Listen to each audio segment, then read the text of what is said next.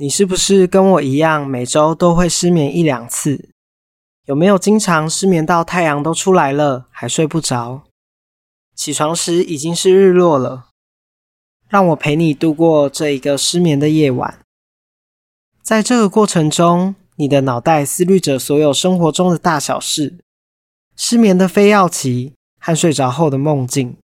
在这段时间，把所有琐碎的生活细节不断的梳理，留下好的，原谅坏的，该忘的、该记得的，都会在失眠的时候变得特别清晰。在这整理的过程中，有豁然开朗的。也有无能为力的事情，将所有经历的过程和大家分享。无论是食、衣、住、行、音乐、电影，甚至是一本书、一则新闻、一件小事、一句话，这些整理都能让我们有勇气去面对明天。大家晚安，我是迪伦。